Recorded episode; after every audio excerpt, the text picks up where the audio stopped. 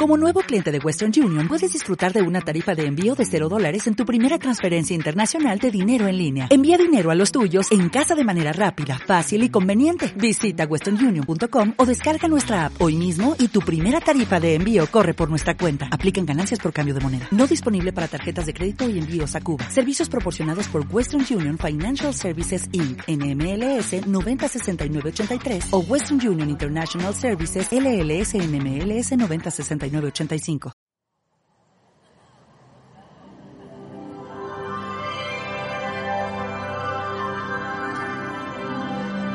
Estás escuchando La vida sigue igual con Mario Temiño. Hola a todos, ¿qué tal? ¿Cómo estáis? Bienvenidos una vez más a La Vida Sigue Igual. Hoy tenemos un nuevo programa, otra vez también en el Hotel Jazz de Barcelona, que es una gente extraordinaria. Normalmente siempre lo hacemos en la terraza, pero digo, no voy a mm, achicharrar a la invitada de hoy porque hace un calor en Barcelona ya bastante, bastante de verano profundo y estamos a la sombra, que también se agradece. Oye, y antes de que se me olvide, ya por fin, me ha costado bastantes programas, pero por fin tenemos eh, la cuenta del, del, podcast en Twitter que se llama La Vida vida sigue, eh, raya baja poz, es un poco complicado, pero no cabía la vida sigue igual porque estas cosas son muy largas y los caracteres siempre te los reprimen, pero, pero bueno, para todo el que, el que quiera seguir la actualidad del podcast y escucharlo independientemente de, la, de mis tonterías que ponga yo en mis redes sociales, que son bastantes. Así que nada, pues vamos un poco en materia. Hoy estoy con, con una periodista, se llama Lorena Vázquez, y, y bueno, ahora nos contará que tiene muchísimo que contar y, iremos repasando varios de, de sus trabajos. Quizás os suene por el podcast de, de lectura que es en el que está trabajando ahora, en A Todo Corazón, que lo están petando y, y bueno, que te lo pasas pipa escuchándolas. Buenas tardes, Lorena, ¿cómo estás? Buenas tardes, ¿qué tal? ¿Qué tal, cómo estás? Pues muy contenta uh -huh. de que me entrevistes y de, y de, poder participar en tu podcast. Uh -huh. Bueno, es que tenía eh, muchas ganas porque yo te sigo desde, bueno, creo que te conocí a raíz del podcast y, y te seguía en redes sociales y, y, de esta gente que en redes sociales dices, me cae bien, me, me apetecería charlar con ella. ¿no? Mira qué bien, porque si sí. empezamos el podcast diciendo que te caigo como el culo. ¿Te imaginas? Pues, a ver, sería una manera original de comenzar, pero oye, yo vengo dispuesta a todo, con lo cual espero que seas sincero igual que yo voy a serlo. No, no, no, sí, sí, porque, hombre, ¿te imaginas? Sería como terapia de choque. Esta persona me cae mal, pero voy a hacer que me he caiga decidido, bien por narices, He decidido ¿no? entrevistarla, estaría bien, sí. Bueno, a veces pasa, ¿no? Que entrevistas a gente más simpática, tú también que has hecho muchas entrevistas, pues te toca, te toca un poco de todo, ¿no? Hombre, me ha tocado entrevistar a gente que me caía como el culo mm. y tienes que disimular y intentar ser cordial, para obtener respuestas más o menos sí. dignas y que sirvan. Sí, ¿no? sí, sí. Y gente que te deja plantado. También. Y también te ha pasado, ¿no? Uy, muchas veces. Piensa pasado. que yo, mi primer trabajo fue en Europa Press como reportera uh -huh. callejera, reportera asfáltica, como Toma me gusta ya. decir. Estuve trabajando 14 años y claro, imagínate la de horas que habré esperado a gente que me ha dejado tirada o no pero sí, sí, muchas horas de espera. El trabajo del periodista de calle es durísimo y sobre todo nos toca esperar y aguantar muchos sís y muchos nos también. Sí, sí, sí, mucha paciencia, desde luego. Lorena, te, eh, te, conocemos muchos por el, por el podcast a todo corazón que estés haciendo ahora con Laura Fa para, para lecturas, uh -huh. pero bueno, lo cierto es que tú llevas ya una trayectoria, tanto en televisión como en los medios de comunicación, bastante amplia. Entonces, bueno, para aquel que no te conozca, uh -huh. vamos a empezar un poquito a conocerte y luego haremos el repaso de la, de la, de la prensa rosa y de, y de, la crónica con todas Yo como Rocío Carrasco, ¿no? cuando queráis. Cuando queráis. bueno, se ha convertido el cuando queráis eso en, en, una frase mítica, ¿no? Me encanta. El cuando queráis, el no tiene coño, el, no tiene el coño perro también. come perro. o sea, bueno, nos ha sí, dado sí. frases icónicas desde Muchos luego. titulares, sí, sí. Eh, Lorena, ¿cómo empezaste tú en, en este mundo del periodismo, el reporterismo? ¿Cómo fueron tus inicios? Pues mira, como te decía, yo comencé en el año 98, uh -huh. parece que estoy hablando antes de Cristo ya, hace muchos años. En el último año de carrera eh, empecé a hacer las prácticas en la agencia EFE como reportera de calle, sobre todo hacia política. Uh -huh. Yo me dedicaba a, cubrir pues diferentes eh, ruedas de prensa y actos políticos para la agencia EFE y se distribuían a, a las diferentes televisiones españolas. Y estando en la agencia F, me llamaron de Europa Press para hacer unas sustituciones y me dijeron, ¿has hecho alguna vez prensa del corazón? Y dije, pues en mi vida. Y además, eh, estudiando periodismo, tampoco me había planteado nunca hacer prensa del corazón porque tampoco era un tema que me interesara demasiado. Uh -huh. Pero bueno, cuando estás empezando, tienes 20 años y quieres trabajar, pues dije, pues ¿por qué no? Voy a probar. Y empecé haciendo eso, unas sustituciones en la agencia Europa Press, mientras simultaneaba mi trabajo en la agencia F. Y el caso es que me, me encantó hacer corazón y me lo pasaba pipa. Uh -huh Era además eh, un tiempo en el que la prensa del corazón estaba creciendo muchísimo. Finales, Follante, ¿no? claro. finales de los años 90 yo creo que fue el boom ¿no? y la, la época dorada del corazón. Con lo cual me dio oportunidad de hacer cosas súper interesantes a nivel periodístico. Y encima imagínate, una chica de 20 años, pues yo qué sé, tener la oportunidad de, de entrevistar a gente como Alejandro Sanz o, o actores a nivel internacional o hacer seguimiento de de, no sé, de la visita de según qué personajes a Barcelona, cubrir ruedas de prensa de cine, de música. Era un trabajo muy rico porque la prensa del corazón en aquel entonces también se dividía entre prensa social, celebrities, ¿sabes? Un poco. cultura también. Sí, era moda también. Era, un cajón desastre donde cabían muchas cosas que no era ni política ni sucesos. Entonces, esos fueron, fueron mis comienzos. El trabajo parece ser que lo hice bien. Al poco tiempo me contrataron y al poco tiempo ya me hicieron delegada de, de la sección y, llevaba yo pues la, la coordinación del equipo de, de la gente que éramos haciendo corazón en Barcelona. Oye, ¿cómo viviste lo del, lo del que te ofreciesen el corazón y acabar dedicándote a ello? En el mundo del periodismo sí que es verdad que hay como un estigma bastante grande en cuanto a la prensa rosa. Seguramente tú lo, lo vivirías cuando, cuando lo estudiaste y a lo largo de tu carrera. ¿Tú tenías ese prejuicio dentro? Que, puede ser de manera inevitable. Es que ¿eh? piensa que en la carrera, yo estudié en la Universidad Autónoma de Barcelona, es que en la carrera la prensa del corazón ni se trataba, o sea, parecía que no existía. Yo el único contacto que tenía con la prensa del corazón era lo que en casa de vez en cuando mi madre consumía. Eh, pues veíamos la televisión que en aquel momento pues creo que era el programa Gente de Televisión Española que, que bueno que trataba un poquito pues la, actualidad de los famosos no me había interesado nunca demasiado, pero sí que es verdad que, está absolutamente denostada, o lo estaba en aquel entonces, por muchos otros periodistas. Pero yo no tenía ningún prejuicio, la verdad que me apetecía probar, era un trabajo que me parecía interesante y dije voy a probar a ver si me gusta y el caso es que me, gustó tanto que trabajé 14 años en la Agencia Europa Presa haciendo ese trabajo. Ya te digo que tuve mucha suerte porque comencé en un momento en el que había muchas posibilidades muchísimos programas de televisión que dedicaban muchas horas a eso. Cada canal tenía cuatro o cinco programas del corazón. Sí, sí. O sea, no tiene nada que ver con la parrilla televisiva que podemos ver ahora. Por ejemplo, ahora Antena 3 ha borrado de a tres media de, su vida la prensa del corazón, pero en aquel momento es que había, ya te digo, cada canal tenía cuatro o cinco programas, incluso las televisiones autonómicas tenían sus propios programas del corazón, había muchísimo trabajo. Claro.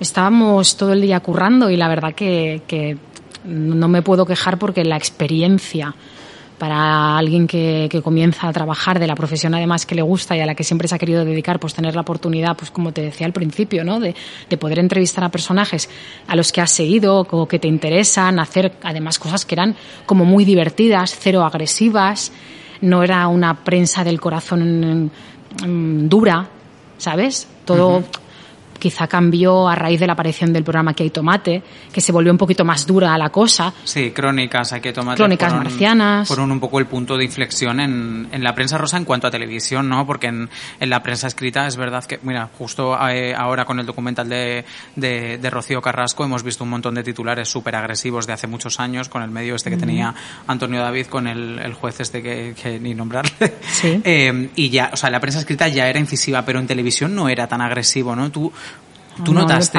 ese, cambio y, por supuesto. supongo que eso afectaría después, o sea, empezaría por la televisión y acabaría barriendo todos los medios, ¿no?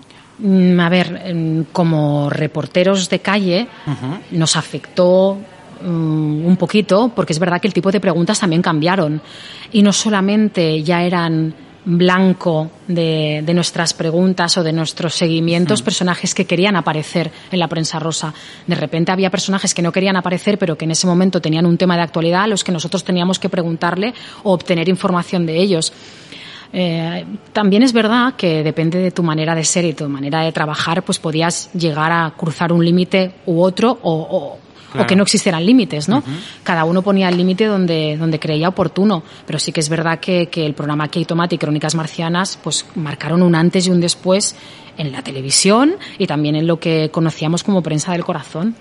¿Tú te has puesto límites a lo largo, ahora que me hablabas de los límites, eh, con respecto a ti misma, ¿te los has puesto, te los has marcado a lo largo de tu carrera o cómo, o cómo has gestionado tú este tipo de cosas que entiendo que en algún momento te, tiene que, te tienes que replantear, ¿no? Tanto en tus intervenciones como mm. colaboradora, tus columnas, cualquier trabajo que hagas, ¿no? A ver, yo creo que no es una cosa tampoco que se tenga que, meditar demasiado. Creo que es una cosa que llevas intrínsecamente dentro como, como profesional, educacional, por supuesto, también. Sí que es verdad que cuando yo doy el salto de estar, digamos, detrás de la cámara y sal, paso de ser reportera a estar todos los días en el programa Arusitis eh, con Alfonso Arús y hacer pantalla cada día, pues claro, eh, hay según qué cosas que tienes que vigilar eh, cómo las dices o qué explicas o que, cómo das eh, según qué informaciones, porque claro, eh, tienes delante una cámara, lo que tú vas a decir va a llegar a muchísimas personas y a lo mejor pues te tienes que cortar un poquito, ¿no? Pero al final yo creo que tiene que ser eso, pues de, manera natural, intentar ser lo más eh, sincero posible, lo más natural posible y con la educación de, de cada uno, ¿no? Pues todos creo que tenemos claro dónde están nuestros límites. Sí que es verdad que a lo mejor alguna vez eh, haces o dices cosas con lo que tiempo después a lo mejor no estás del todo contento. Pero sí que es verdad que debo decir que no me arrepiento de nada de lo que he hecho en el, en el pasado y si ha habido algún tropezón o alguna cosa con la que no estoy demasiado contenta, tampoco ha sido tan grave como para arrepentirme.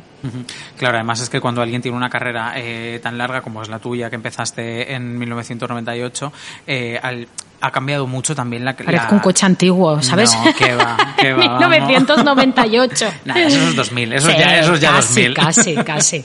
claro, eh, nos ha cambiado mucho la manera de pensar, nos ha cambiado mucho la manera de, de ser empáticos, de tener conciencia con respecto a muchos personajes y a un montón de temas, eh, bueno, que están ahora sobre la mesa también gracias al, al documental de, de Rocío, ¿no? O sea, es muy fácil pillar, pillarse los dedos en, en, aquella época con los ojos de hoy, ¿no? Que, que, ha cambiado mucho. ¿Tú, tú, te, tú te autoexaminas o, te, o vas hacia atrás y revisitas eh, cosas que, que en su momento te podían parecer ok y que hoy no te parecen? Mira, te voy a decir una cosa. Cuando sale, cuando se anuncia el documental de Rocío Carrasco y tampoco sabíamos demasiado qué era lo que iba a, a explicar, yo recordé eh, pues esa época. Piensa que yo cuando comienzo a trabajar era ya los últimos coletazos de la vida de Rocío Carrasco en Barcelona, en Argentona, y yo eh, viví el final de su época en, en Cataluña. Sí que es verdad que yo con ellos traté poco, pero sí que, sí que trataba de vez en cuando con, con ellos y con el famoso carnicero de Argentona que siempre les acompañaba y bueno, un poquito pues toda esa fauna de, colaterales. La que cuenta lo de la cinta. pues mira, se me ha olvidado el nombre. Sí, la amiga de Rocío. Cárdenas. Eh, eh, sí, Cristina Cárdenas. Cristina Cárdenas, eso. Pues sí que es verdad que los, los conocía, pero no había tratado un día a día con ellos. Pero sinceramente, la sensación que me daba cuando estaba con ellos no era para nada la de que ella estaba bajo el yugo, digamos, o sometida a, la personalidad de Antonio David Flores. Lo cierto es que él, cuando estaba la prensa delante, la dejaba a ella siempre como como en primer plano y él se quedaba como un poquito apartado y parecía que era ella la que manejaba siempre un poquito la situación. Fíjate lo equivocados que estábamos, no, los periodistas de aquel entonces, cuando el tiempo eh, ha hecho que Rocío pudiese demostrar que la realidad era otra absolutamente diferente a la que pensábamos, ¿no? Y eh, me imagino que como tú y como muchísima gente que nos estará escuchando, pues me he tragado la, la serie documental capítulo a capítulo con libreta y boli en mano, porque además he tenido que escribir para, para bueno, artículos y he tenido que tener, estar preparada para mis intervenciones en la radio o en televisión. Y cada capítulo me sorprendía más y más. Y sí que es verdad que, yo creo que esto nos ha servido a muchos periodistas, ¿no? Para darnos cuenta de que han pasado por nuestra vida muchísimos personajes a los que creíamos conocer y saberlo todo de ellos y resulta que no teníamos ni idea de lo que esa chica estaba pasando y que nos hemos tragado y nos hemos creído una realidad que ofrecían muchos medios de comunicación y que hemos dado por buena sin haberlo contrastado nosotros mismos. Pero es que eso pasa con muchísimas otras noticias. Uno de los problemas, yo creo, principales de los colaboradores de televisión o de las radios es que dan por bueno algo que escribe otro compañero ¿no? Y no hablamos desde nuestra propia experiencia. A veces porque no tenemos ni tiempo. O sea, a mí me ha pasado trabajando en Arusitis, he estado pues ocho años cada día eh, dando, digamos, la cara en pantalla, hablando de muchísimos temas y no todos esos temas los había vivido yo en primera persona. Con lo cual muchas veces te haces eco de lo que hacen otros compañeros. Que te influencias, bueno, como todo en la vida, ¿no? Y eso es, muchas opiniones que tenemos. Pero es muy peligroso, ¿no? Y ahora lo hemos visto. Hemos dado por bueno a lo mejor lo que contaba Lidia Lozano en una revista y hemos visto que no era verdad. O hemos dado por bueno informaciones que ofrecía el propio Antonio David Flores y resulta que él decía mentiras, ¿no? que ahora se ha probado que era una mentira y nosotros nos las hemos creído y las hemos dado por buenas. Mm. Entonces, si esto nos ha servido eh, de algo a los periodistas, que luego a la sociedad yo creo que le ha servido para otras cosas, ¿eh? pero a los periodistas yo creo es que debemos hacer todos un examen de conciencia y que esto nos sirva para que intentemos que no vuelva a ocurrir algo parecido con casos de violencia machista o con casos de cualquier otra índole, pero que quizá deberíamos trabajar más las informaciones, ¿no? Y, y poder contrastar pues lo que los personajes o los protagonistas dicen o hacen muchas veces, ¿no? Sí, luego seguiremos comentando el, caso del documental de, de, Rocío Carrasco, porque es verdad que, es un antes y un después, tanto en, casos de violencia eh, de género, que es, un, es como el mito español, que ya le han llamado, y, también en prensa. Pero antes, eh, Lorena, cuéntame, porque cuando estuve haciendo grabando el podcast con Laura Fa, hace ya bastantes meses, eh, me contaba que vosotras os conocisteis en esa época de, reporteras, ¿no? Que una trabajaba para una agencia y otra para otra. Éramos competencia. exacto, exacto. Cuéntame, cuéntame cómo fueron esos momentos y esas vivencias junto, junto a Laura que hoy dan fruto, el, que hoy son un poco el resultado del podcast, ¿no? La unión de vosotras dos. Pues mira, no recuerdo el año que nos conocimos y podríamos buscarlo. Es una, además una cosa que siempre hablamos y no, ninguna de las dos, porque somos bastante desastre para recordar fechas, no recordamos en qué año ocurrió. Pero nos conocimos en un hotel de Barcelona que se llama Florida ¿vale? En una guardia a María Carey, que estaba visitando Barcelona. Toma ya. Sí. De repente nos habían abandonado a las dos nuestros operadores de cámara y estábamos las dos con una mini DV, que en aquel entonces se grababa muchas veces con mini DV y las periodistas se quedaban pues apartadas y el cámara se iba a otro sitio a grabar otro tema. Había muchísimo trabajo. Y de repente yo veo a una chica con una mini DV en la puerta. Yo ya llevaba bastantes años trabajando y para ella era de los, sus primeros días de, de trabajo y la veo que tenía la cámara encendida y voy allí y le digo, hola, perdona, ¿eres periodista? Y me dice, sí. Digo, ah, yo también. Digo, yo soy de la agencia Europa Press y tú, yo soy de la agencia Corpa. Corpa es la, agencia que ahora se llama G3, que pertenecía a Álvaro García Pelayo y a Paloma García Pelayo y a Ángela Portero, tres tótems de la prensa del corazón en aquel entonces y que todavía eh, pues se dedican a ello. Y entonces, claro, era, era mi competencia directa pero yo la verdad que no tenía demasiado problema y con la competencia me llevaba súper bien. Y entonces dije, mira Laura, apaga la, la cámara porque si la tienes encendida todo este rato hasta que ella salga te vas a quedar sin batería y voy a tener las imágenes, voy a tener yo las imágenes y tú no. Y entonces a partir de ahí pues mira, empezamos a coincidir y la verdad que desde el primer momento nos hicimos súper amigas y como ya tampoco tenía mucha experiencia porque ya venía del mundo del periodismo deportivo, pues como también me cayó también y nos entendimos también desde el primer momento, pues intenté ayudarla en lo que pude. Y bueno, y de ahí surgió una amistad hasta ahora que la verdad que es de mis mejores amigas y para mí es como de mi familia. Es que es curioso porque al final ninguna de las dos tenía intención de hacer corazón, ¿no? Por lo que juntando con lo que me cuentas tú, con lo que me contó eh, Laura, que, bien dices que ella quería hacer deportes, y al final acabáis las dos en, una cosa que ni siquiera habíais pensado, ¿no? Es, Pero fíjate, es, como una historia paralela casi. Sí, lo de Laura además era súper vocacional porque ella estaba haciendo periodismo deportivo, pero ella lo que quería dedicarse era a la prensa del corazón. ella lo tenía clarísimo. De hecho, supongo que ella también te lo habrá contado. Ella se presentó en la agencia Corpa a pedir trabajo. Y dijo, quiero hacer corazón que es, vamos, o sea, vocacional de, del todo, ¿no? Y sí, sí, la verdad que tenemos muchísimas vivencias juntas, hemos pasado momentos buenísimos, momentos durísimos, de viajes, de guardias, de horas de espera, de estar en la nieve muertas de frío esperando que bajara, yo que sé, Mar Flores de su casa. Bueno, que también nos hemos divertido mucho y nos hemos reído mucho, ¿eh? La verdad que es que cada dos por tres recordamos anécdotas y es que nos meamos de la risa juntas. Pero hoy te tengo que decir que en todos estos años de amistad no nos hemos peleado nunca.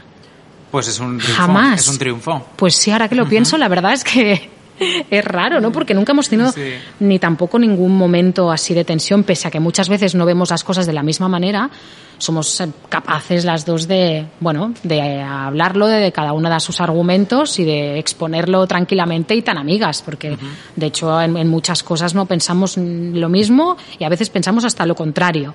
Pero bueno, eh, aún así es que somos amiguísimas.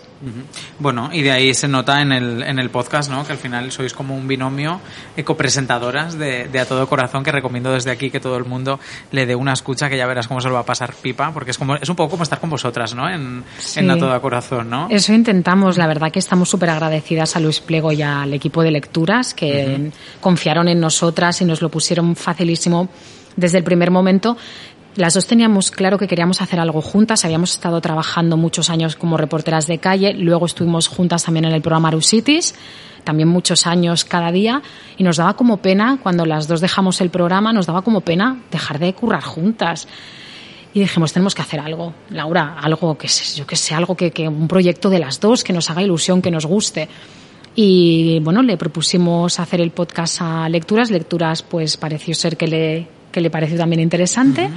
Y mira, hemos hecho ahora ya eh, el final de la temporada, lo haremos la semana que, la semana que viene y ya llevamos ya un añito haciéndolo. Estamos muy contentas. Sí. tengo la sensación eh, siempre cuando pienso en, en, la prensa escrita y en, la prensa escrita en cuanto a revistas de, de corazón, que lecturas eh, me da la sensación de que es la única que está sabiendo sobrevivir al tiempo y, adaptarse mejor a las, a las necesidades de, de los clientes, oyentes y, y bueno, en definitiva clientes, ¿no? Que otras revistas, ¿no? No, no tengo la sensación de que eh, otro tipo de revistas como son eh, o La Semana, tal, tal, tal, que se están quedando un poco obsoletas, ¿no? En cuanto a su contacto con la gente y en cuanto a su manera de comunicar, ¿no?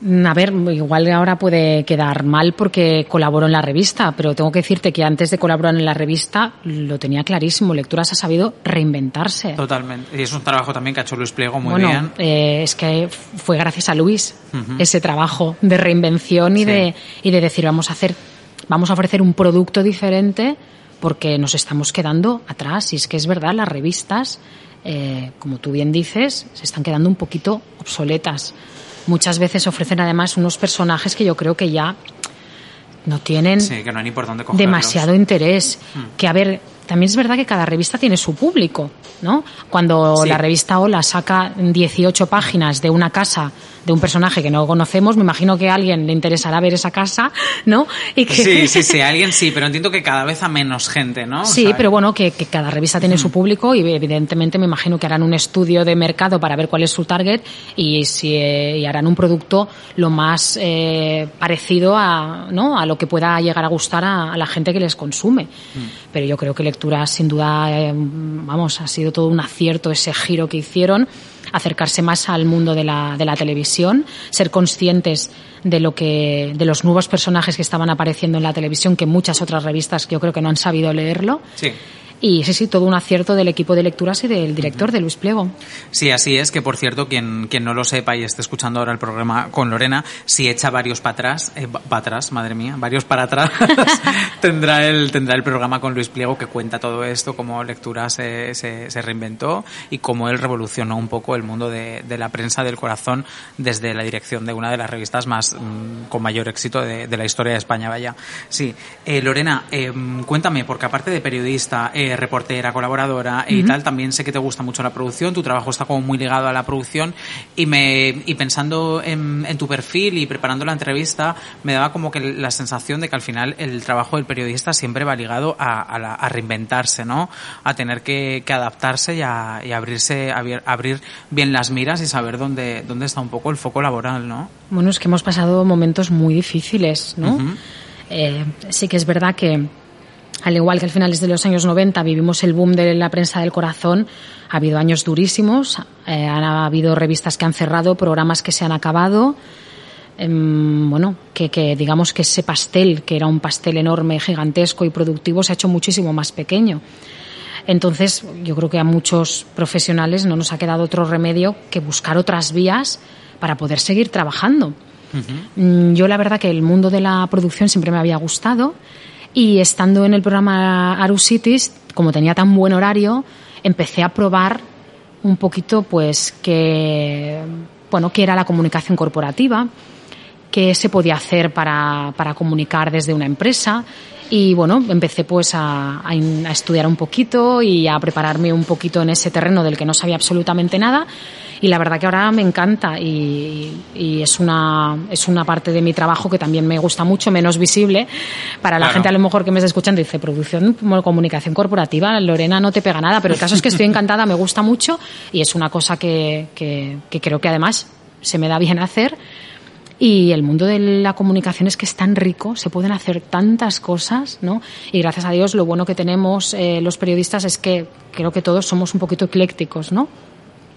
Y además, siendo autónomo, siendo colaborador de programas, pues más o menos si te haces un horario, pues puedes tocar diferentes teclas y es la Claro. suerte que tengo. También he estado de jefa de producción hasta hace poco en un programa de televisión, Sí. que era también un trabajo absolutamente diferente a lo que había hecho eh, siempre, pues buscando en- entrevistados, buscando eh, invitados para, para un programa, un magazine diario, y también me ha resultado un trabajo súper enriquecedor y muy interesante. Yo creo que lo importante es no quedarse quieto, ¿no? y, y si te gusta el trabajo, y para mí es absolutamente vocacional, pues bueno, eh, siempre quieres como hacer cosas nuevas y seguir aprendiendo y seguir creciendo profesionalmente. Y eso es lo que intento y espero no parar nunca. También te, te interesa el mundo documental, ¿no? Sí. Si, si no me equivoco. Y, y me preguntaba el otro día, eh, al final es verdad que los documentales están como, eh, creo que en un momento bastante sano y de bastante interés, bastante interés tanto en, en cine como en plataformas. Gracias a Eh, Dios. Sí, sí, sí. Y yo me preguntaba si el documental eh, de, de Rocío Ujú. es un poco el, plie- el, el pie o, o- o- o la apertura de puertas a que el documental entre también en el entretenimiento, ¿no? Que parece que el documental y entretenimiento muchas veces no, no, está, no está muy ligado o por lo menos no está muy manido en televisión, ¿no? Y, y ahora que, que se han dado, que seguramente las, las cadenas se hayan dado cuenta de que los documentales también pueden funcionar en televisión y también es una manera de atrapar a la gente, ¿se abre ahí una posibilidad a que, a que el mundo documental acabe entrando en las cadenas generalistas que, es, que prácticamente no lo han tratado, ¿no? Ojalá, ojalá. Yo creo que sí. Yo creo que, vamos, la fábrica de la tele, Oscar Cornejo y Adrián Madrid han, vamos, han acertado plenamente. Es además un formato al que no estábamos acostumbrados. Eh, tú, por ejemplo, si eres consumidor de documentales, probablemente los hayas tenido que ir a buscar a plataformas Sí, sí, sí. o irte a la 2 y pa- para ayudarte en la siesta, ¿no? Después de comer a, a echar, un- a echar una cabezadita. A mí me pasa con los de los animales, ¿eh? Que, que me, que me, me cal- me calman y, y acabo dormida. Pero no, es verdad, a mí me encanta el mundo de los documentales. En plataformas intento, intento consumir de aquellos temas que me interesan. Me encantan, por ejemplo, los que son de biografías de artistas Los de mejores. cine o de Me cantantes. Me, esos chiflan. No sé si has sí. visto el de Ingrid Bergman, que me pareció Ay, no lo he visto. ¿Dónde está? magistral en filming. En filming, ostras. Tienes que verlo, o sea, una maravilla. Y a mí me encantaría trabajar haciendo producción o entrevistas para, para formatos así. Es que vamos, cuando veía el de Rocío Carrasco pensaba, Dios mío, ¿cómo me hubiera gustado a mí hacer esa entrevista? Es que, Bueno, es que es la, que la me entrevista, Me hubiera ¿no? encantado. Sí. Pero al igual que con Rocío Carrasco, con cualquier otro personaje que haya sido interesante para, para el panorama eh, de celebrities o Mm. el panorama social de, de nuestro país. Y me- hay muchísimos personajes, será una lista larguísima de a quien me encantaría entrevistar, pues como a todos, ¿no? Sí. Pero bueno, que, que sí que es cierto que, que a lo mejor se ha abierto una puerta que, que por ahí puede aparecer un nuevo formato que pueda ¿no? Eh, sorprendernos un poquito, que, que yo creo que también nos hacía falta, ¿no? Sí. Sí, un, poco, un, un aire nuevo, ¿no? De repente como un nuevo éxito eh, que no se haya manido en televisión, ¿no? Que es el caso de, de un documental biográfico que perfectamente funcionaría con lo que, lo que tú me dices, con un montón de personajes que, que son de actualidad, ¿no? Pero O sea, mira, el mismo eh, formato se podría adaptar para Isabel Pantoja, eh, se comentaba también eh, con Antonia Delate, también por, por todos sus temas de, Bueno, o con de un, o con un tratos. político, con un expresidente del gobierno, Sí, con Felipe sí. González, por ejemplo. No sé, se Mm. me ocurren mu- muchísimas eh, figuras que pu- nos puedan interesar. Pero sí que es verdad que a veces eh, nos pasa, ¿no? En, en la prensa del corazón en, sobre todo en el tema mm, que tiene que ver con la televisión, a veces parece que los programas sean siempre los mismos, ¿no? La típica tertulia, el paso a los vídeos, ¿no? Bueno, Mediaset ha vivido, lleva viviendo como mucho tiempo de, sus cuatro formatos estrella, que, los lleva haciendo muchísimos años y que simplemente los va renovando una edición tras otra, ¿no? Y es verdad que por parte de, o sea, los consumidores de, Mediaset, que yo lo soy, em, por supuesto, eh, echábamos de menos formatos nuevos, ¿no? También forma por eso que la cadena arriesgue. Por eso es buenísimo que haya aparecido este nuevo formato y yo creo que, es, eh, vamos, que, puede ser una, bueno, una nueva opción que aparezca para ver también eh, y para demostrar que no es para nada superficial ni es para nada eh, un periodismo de segunda, el, el periodismo que se dedica a, bueno, a la prensa rosa, a la información del corazón o a celebrities o como quieras llamarlo, ¿no? Que parece que siempre ha sido como un bueno, como un periodismo menor o que bueno, lo que volvemos al principio de la entrevista, que siempre ha estado denostado. Siempre parece que bueno, que, que, nuestro trabajo es menos importante o, menos trascendente o y resulta que no, que, ha interesado tanto que ha batido récords de, récords de audiencia desde el primero al último capítulo. Y eso significará algo, digo yo, ¿no? Sí, sí, sí, desde luego. Eh, y ya entrando como un poco en vereda con el tema de, de Rocío, ¿cómo has vivido tú eh, la emisión de este documental que para, que para todo un país entero ha supuesto una catarsis, ¿no? Seguramente para el que lo ve lo ha sido y para el que no lo ve, que también forma parte de ello, por querer dar la espalda a una realidad, independientemente de la historia de, de prensa del corazón que tenga Rocío, eh, con, el tema de la violencia de género, eh, al final todos hemos, todos hemos vivido, eh, quizás desde un punto de vista diferente, eh, la emisión del documental, ¿no? ¿Cómo, ¿Qué ha supuesto para ti personalmente? Pues mira, para mí, sobre todo en el primer capítulo, me, me, supuso estar un par de horitas dándole al coco y pensando si me había gustado o no me había gustado el formato, si creía eh, o no el testimonio de Rocío Carrasco, eh, cómo valoraba eh, toda la puesta en escena. Bueno, yo me imagino que como yo, muchísima gente, no solamente periodistas, que yo creo que todos nos, nos paramos en seco ¿no? a, dedicarle unos minutos a, a, lo que nos había producido ver ese, ese capítulo. Yo a la primera conclusión a la que llegué fue que el fin justifica los medios y que si Rocío Carrasco había tenido que llevar a televisión su drama personal a través de el mismo canal que se ha dedicado, digamos, ¿no? a criticarla y a, y a, y hablar de su mal papel de madre y a, ¿no? y a denostarla como, como mujer, pues que bienvenido, bienvenido sea, ¿no? Mucha gente decía, ¿por qué ha ido a Telecinco? ¿Por qué no, no lo ha hecho de otra manera? Bueno, es que ha ido a Telecinco porque ¿dónde queríais porque dónde queríais que fuera? ¿Queríais que fuera al informativo de la 1? Eh, ¿Le hubieran dado espacio? ¿Queríais que hubiera ido al programa de la 2 Noticias? ¿Le hubieran dado eh, voz? Pues, pues no. Yo creo que ella ha sabido muy bien eh, lo que tenía que hacer. Yo creo que ha estado muy bien aconsejada recordarle a todo el mundo que fue ella quien fue a buscar a la fábrica de la tele para hacer este documental aconsejada por su equipo de terapeutas, que no fue la televisión ni fueron los eh, directores del programa a buscarla para conseguir audiencia a través de su testimonio, no fue así. Entonces, si ella lo necesitaba y ha sido ella la que ha escogido esa puesta en escena, adelante. Lo que ella ha demostrado también es que era su última vía, para poder demostrar su verdad. Ella ya había acudido a los juzgados, no una vez, muchísimas. Y la justicia no le daba la razón, y la justicia le daba la espalda. Entonces, ¿qué le quedaba a esta pobre chica para poder contar su versión de los hechos y defenderse de lo que ha sucedido durante 20 años? La justicia mediática. Bueno, pues, pues mm. yo creo que eh, te gustará más o menos el circo mediático que se ha producido a su alrededor bueno, yo a lo mejor pues no comulgo con todo lo que se ha hecho, pero al final, si le ha servido a una sola mujer para coger fuerzas, levantar el teléfono y llamar al teléfono de atención a las víctimas de la violencia de género, bienvenido sea.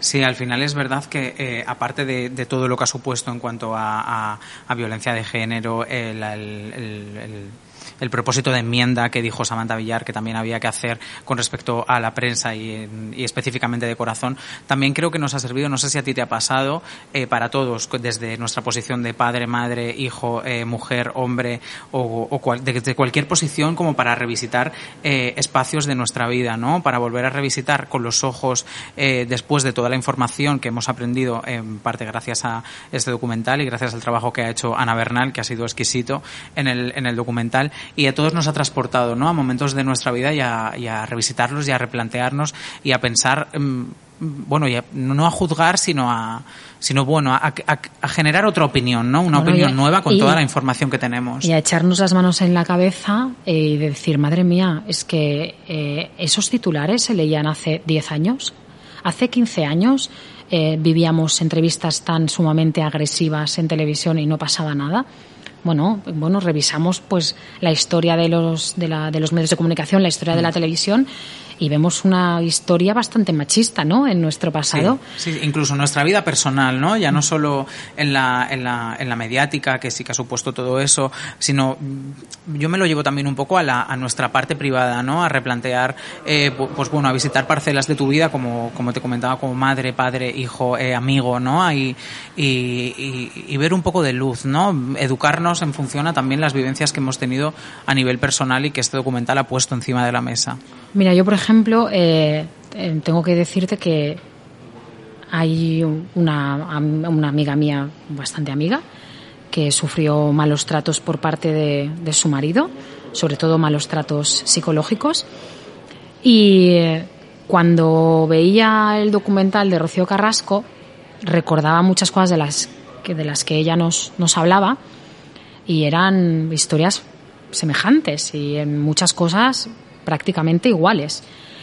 Y lo poco que nos dábamos cuenta cuando ella lo ocultaba, ¿no? Nosotros que además vivíamos cerca pues de, de, su, de su, pareja y tal y, teníamos como un día a día con ellos, lo, lo, absolutamente ignorantes que éramos de todo lo que estaba pasando, ¿no? Entonces, eh, cuando, cuando escuchaba, cuando escuchaba a Rocío, pues me sentía mal pensando, madre mía, es que la gente de su alrededor, su familia, sus amigos, que no, que no sabían nada y que ahora mismo la están viendo, deben sentirse fatal. ¿no? Mm. Pero es que Rocío ha escogido este momento para, para contarlo porque era en el momento en el que estaba preparada. ¿no? Pero ¿cuántas veces hemos tenido que escuchar, o yo incluso, eh, y pido perdón desde aquí, cuántas veces he pensado yo que Rocío Carrasco era mala madre? Yo, yo también, sí, sí, sí, o sea, me incluyo dentro. Es que lo he pensado mm. muchísimas veces y te prometo que me sentía mal cada noche pensando, ostras, pero ¿cómo podías sentirlo? Pero es que vivimos también en, una, en una sociedad donde a veces, sin quererlo, nos marcan incluso lo que tenemos que pensar. ¿Quién somos nosotros para decidir o definir lo que es una buena madre o una mala madre? ¿No? Sí es que...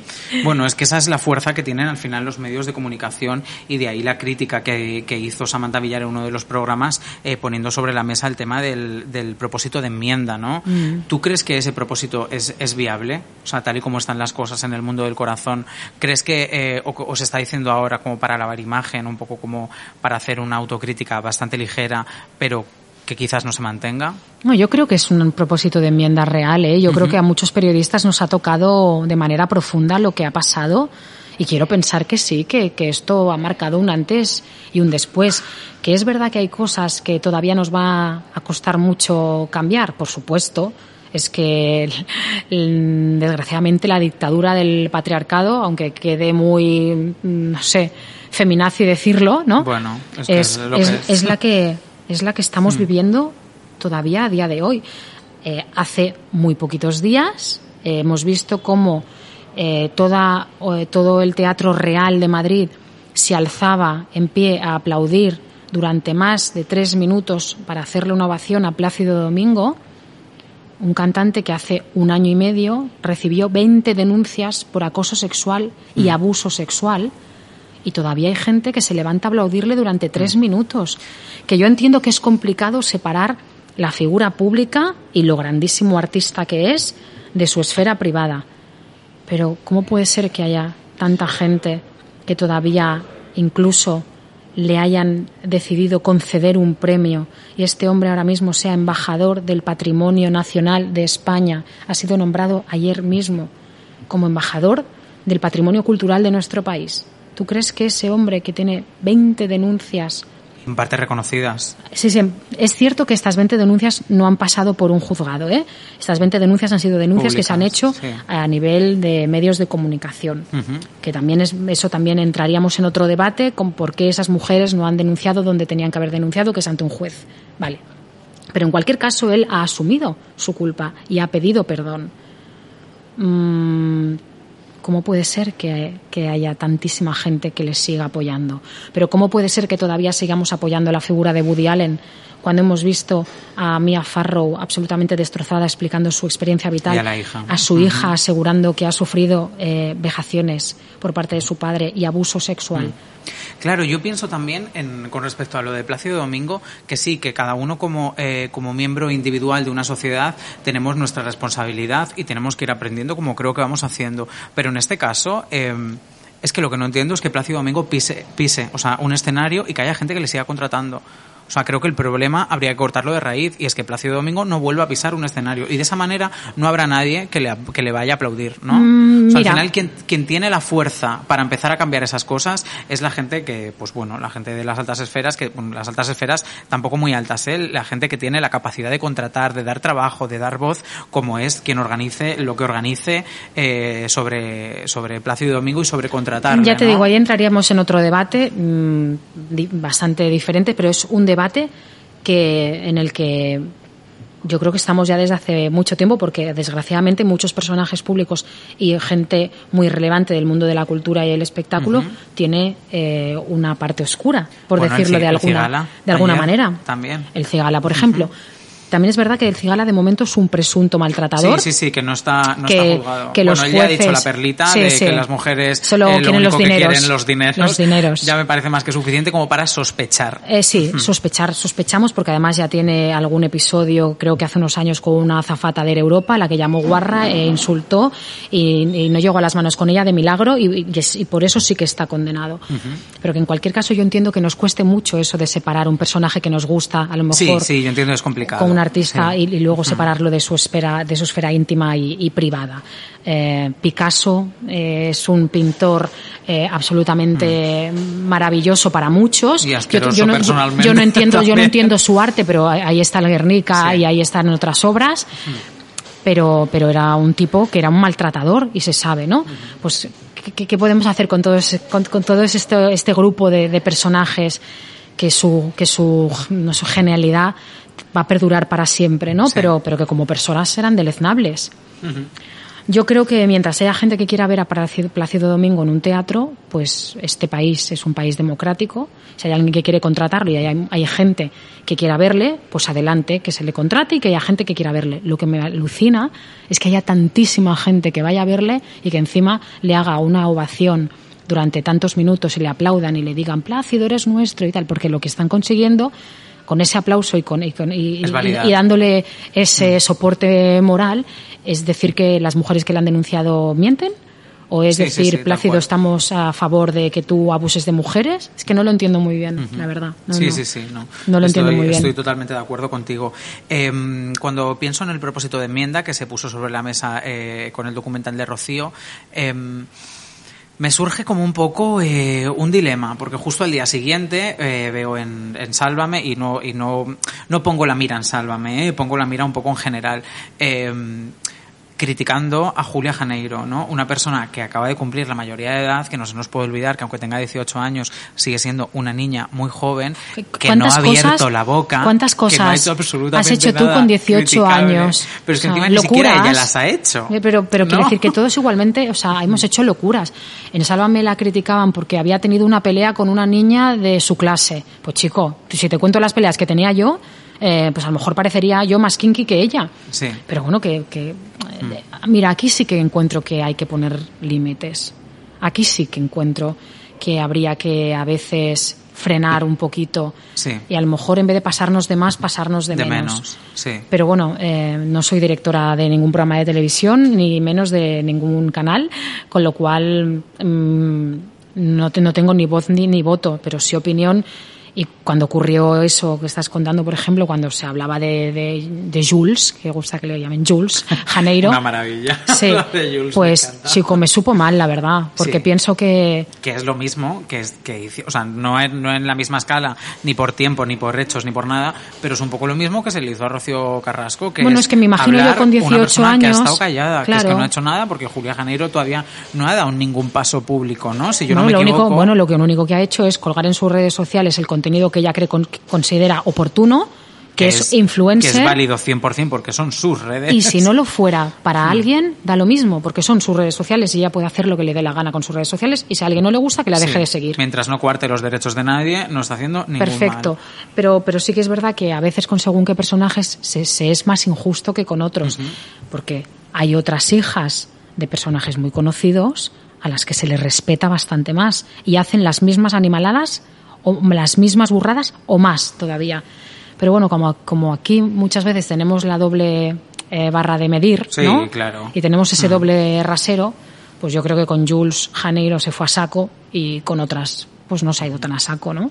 Bueno, dicen que está negociando, es, bueno, dicen que está negociando, no, yo no lo sé, pero que parece que puede, que podría estar negociando su participación en la nueva edición de Gran Hermano VIP, ¿no? Pues mira, si lo hace, si lo hace, que lo haga, pero que también se atenga a las consecuencias. Exacto. Entonces ahí ya sí que podríamos hablar porque la estaríamos viendo y la podríamos valorar en función de Oye, hechos suyos. yo quiero ¿no? que lo haga, porque a mí lo que me gusta es que Por los favor. famosos hagan cosas y se expongan Y para poder contenido. rajar. Porque claro, es que si no, imagínate qué mierda de profesión tendríamos, porque si la gente no se, expone, no se expusiera y no contara su vida y no diera juego, pues ¿qué- ¿a qué nos íbamos a dedicar, Mario? Y que la campa vaya a, a recibirla a plato. Madre con mía. Jesulín. Y que la campa vaya supervivientes también, bueno, ¿no? Eso ya sería lo más. Con Belén, con Belén, las dos, las Con dos en Belén. Honduras. Fíjate que a mí la campa me da mucha pena. ¿Sí? Creo que también se ha podido, no sé si hacer lo mismo, pero sí que sí que encizañarnos bastante con ella, ¿no? Y además, daría menos pena si la hubieras tenido que hacer en Castellón. eh, ah, vale, vale, vale, vale. cuando, cuando tenía movidas con Belén Esteban. O sea, madre de Dios, la mala hostia que tenía. Sí, Uf. ostras.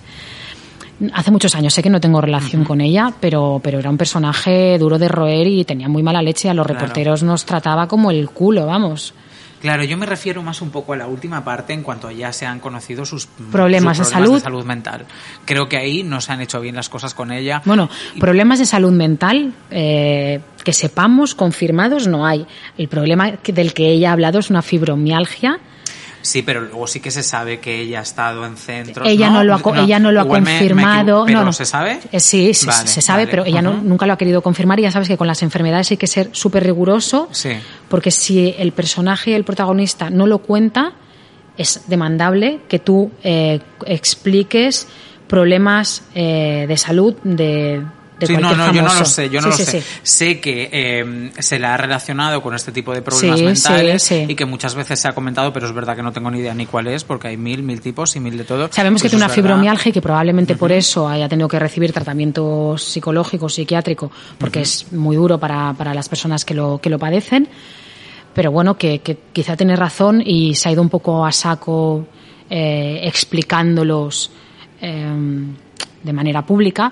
Pero bueno, ella también se ha expuesto muchísimo con, esas, con esos vídeos que colgaba en redes Ya, sociales. pero qué sí. pena, ¿no? Sí. No, Porque no terminas de saber en qué condiciones. Bueno, claro, mm, Ya, pasa- es- es pero bueno, pasaba también con Anabel Pantoja cuando colgaba vídeos ebria y se había tomado cuatro copitas, ¿no? Otro, otra historia también, te expones, te expones y cuelgas cosas, momentos íntimos. Sí, sí, sí, sí, que que madre mía, la- yo, yo tengo un cuidado, yo el, el teléfono cuando me tomo dos copas ya te digo yo que lo, Lo guardo y lo pongo en modo avión, por si acaso. A ver si luego me animo y empiezo a cantar la zarzamora para todos mis seguidores. No, es tremendo, es tremendo.